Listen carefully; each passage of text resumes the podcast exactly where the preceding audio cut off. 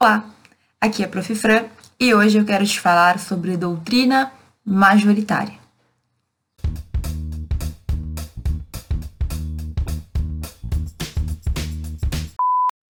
Bom, aqui no canal eu já tive a oportunidade de gravar outros vídeos em que eu falo sobre doutrina. Tem um vídeo em que eu falo a diferença e a importância de doutrina e de jurisprudência, e tem um vídeo em que eu falo sobre dicas práticas, na verdade, para a gente escolher o melhor autor, escolher o livro que a gente vai usar. Eu vou deixar esses dois vídeos aqui em cima para que, se tu não viu ainda, tu possa ver, porque, modéstia à parte, eles ficaram muito bons. Hoje, no entanto, eu quero falar sobre doutrina majoritária, que é um termo que a gente escuta com frequência, mas que nem sempre a gente sabe direito como definir ou como encontrar. Doutrina majoritária. Primeiro, tu sabe o que é doutrina? Eu já falei várias vezes, e o sentido comum da palavra, quando teu professor falar de doutrina, vai ser basicamente os livros que a gente usa para aprofundar conhecimento. E aí a gente vai ter doutrina de cada ramo do direito, né? Doutrina do direito civil, do direito penal, do direito tributário. Isso é o básico, né? É o que a gente tem que saber de doutrina para entender quando o professor nos indica uma leitura ou outra.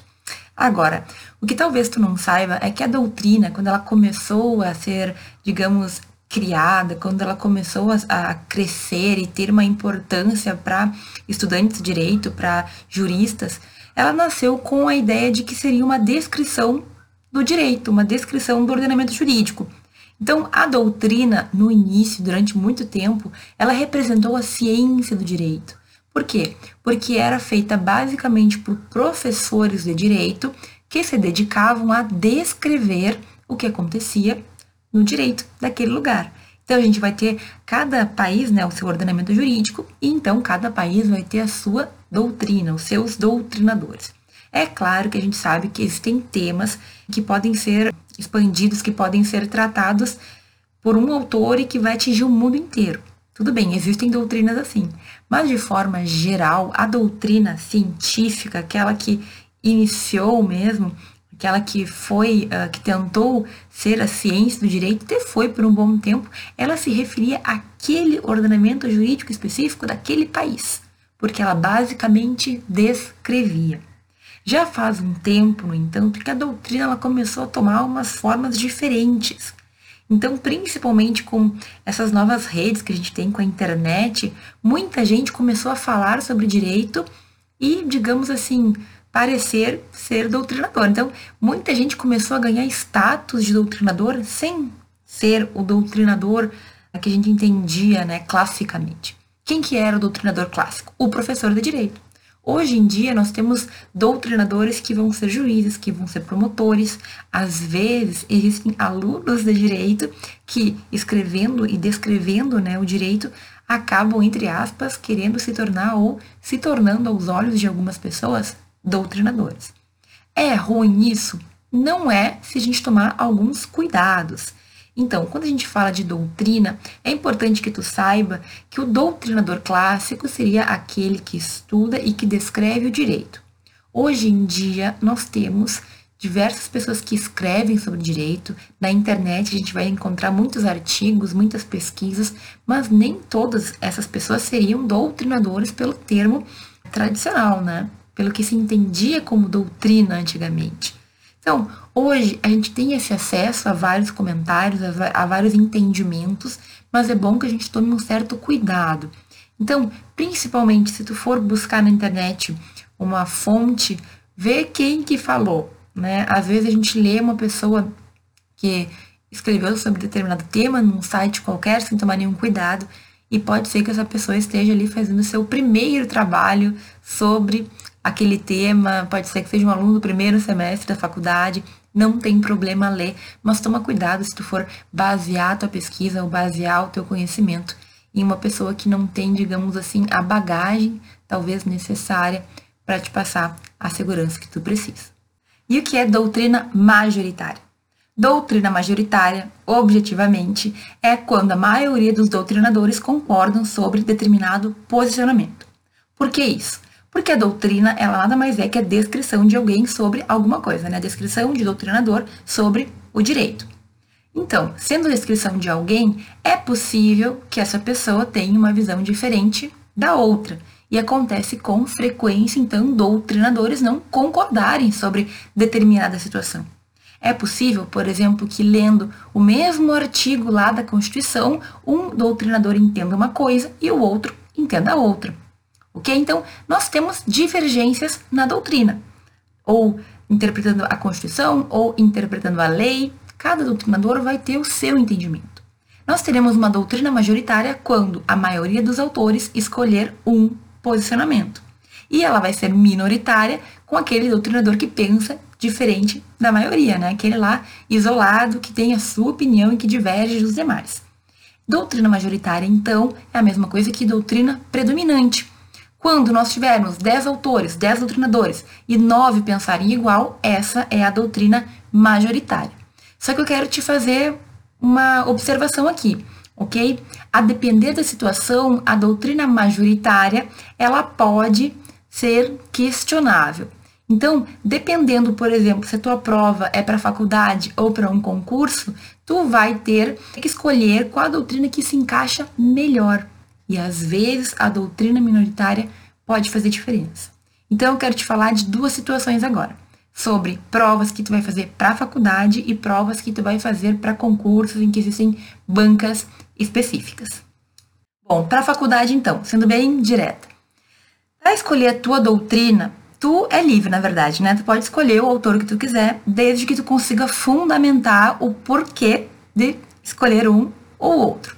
Então, o que eu quero dizer é o seguinte: durante as tuas aulas, o teu professor ele vai deixar claro qual autor ele se filia, qual, a qual doutrina ele se filia. Se ele entende que a interpretação deve ser feita de uma forma ou se ele entende que deve ser feita de outra. Então, para facilitar a tua vida, eu recomendo que tu preste atenção no que o teu professor pensa para as tuas provas serem mais fáceis de serem resolvidas, ok? Por que isso? Porque no momento que o professor faz a prova, normalmente ele espera que o aluno responda aquilo que ele falou em sala de aula.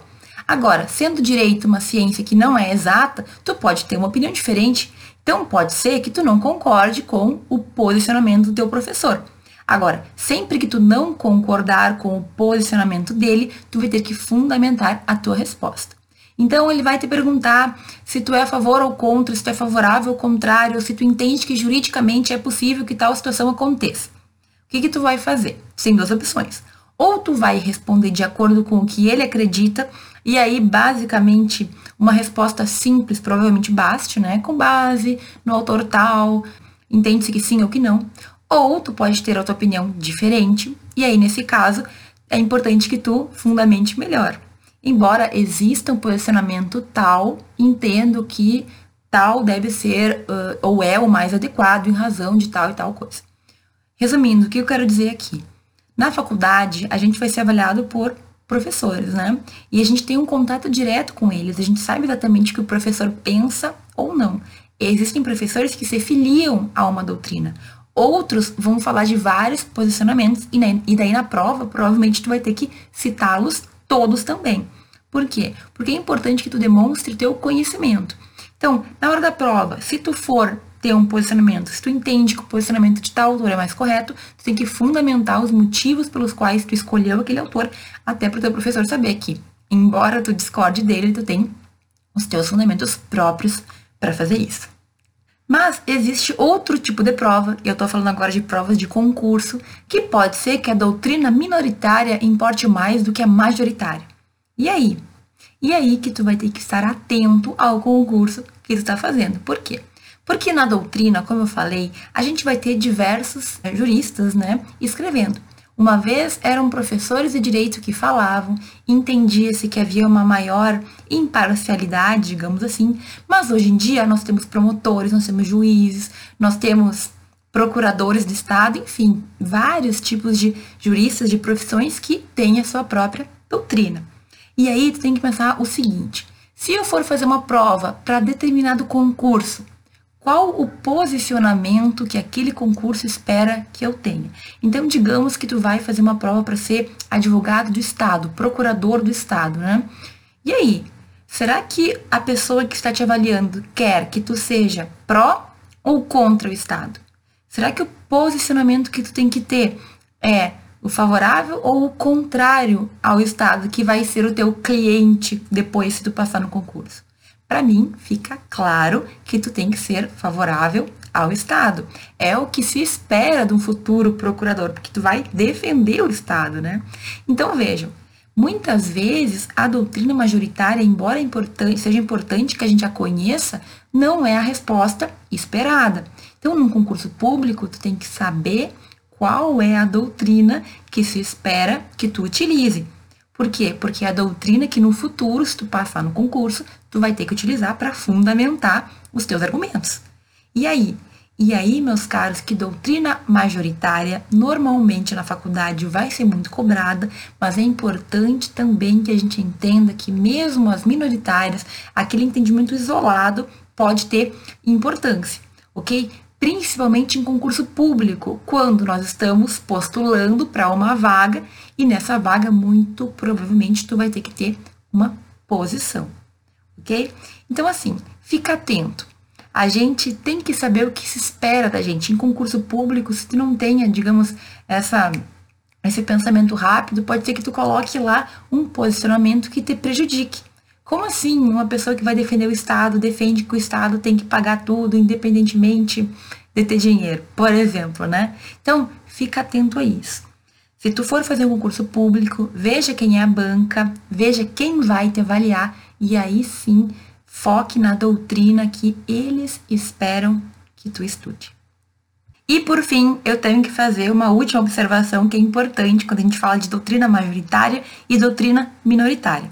A doutrina, ela descreve o direito, ela descreve também o que está acontecendo, de certa forma, na sociedade, no direito na sociedade. Então, veja bem, pode ser que o que hoje é doutrina majoritária se modifique com o tempo. Que quer dizer isso? Quer dizer que hoje talvez a maioria das pessoas pense de uma maneira, mas a sociedade evolui, as pessoas mudam e pode ser que a doutrina majoritária se torne minoritária. Pode ser que a minoritária ganhe peso e se torne majoritária. Então, fica atento a isso. Para a gente ficar sempre ligado, na verdade, a gente tem que acompanhar o que está acontecendo. Então, mudam leis, mudam posicionamentos, novas decisões judiciais simplesmente modificam muita coisa. E aí, pode ser que uma coisa que hoje é super aceita não seja mais no futuro e vice-versa. Então, estudar a doutrina majoritária, buscar a doutrina majoritária, pode ser uma pegadinha. O mais legal, o melhor seria que a gente soubesse que além da majoritária existem outros posicionamentos. O ideal é que a gente saiba exatamente o que os doutrinadores mais famosos de cada tema pensam, porque assim a gente não é pego de surpresa se alguma mudança acontecer. Então, resumindo, doutrina majoritária é aquela que a maioria dos autores entendem, o posicionamento que a maioria dos autores tem. Só que a gente não pode desprezar a doutrina minoritária também. Porque pode ser que, por exemplo, num concurso, tu tenha que saber justamente aquela minoritária, porque é o que se espera dependendo do cargo que tu for postular. Tá certo? Então, a gente tem que estar, tá, obviamente, focado na doutrina que a maioria das pessoas entendem, mas a gente não pode esquecer que mesmo posicionamentos bem isolados também são importantes a depender da situação em que a gente se encontra. Tá certo? O vídeo de hoje é, versava sobre doutrina, doutrina majoritária e alguns cuidados que a gente tem que ter. Eu sei que isso passa na cabeça dos alunos de direito, qual doutrina estudar, o que fazer, mas tenha certeza que se tu estiver atento ao meio em que tu está, tu não vai ter problema para encontrar qual doutrina prevalece ou qual tu deve utilizar. Tá bem? Qualquer dúvida ou qualquer comentário, por favor, deixa aqui embaixo muito obrigada por ter visto esse vídeo até aqui e a gente se vê no próximo.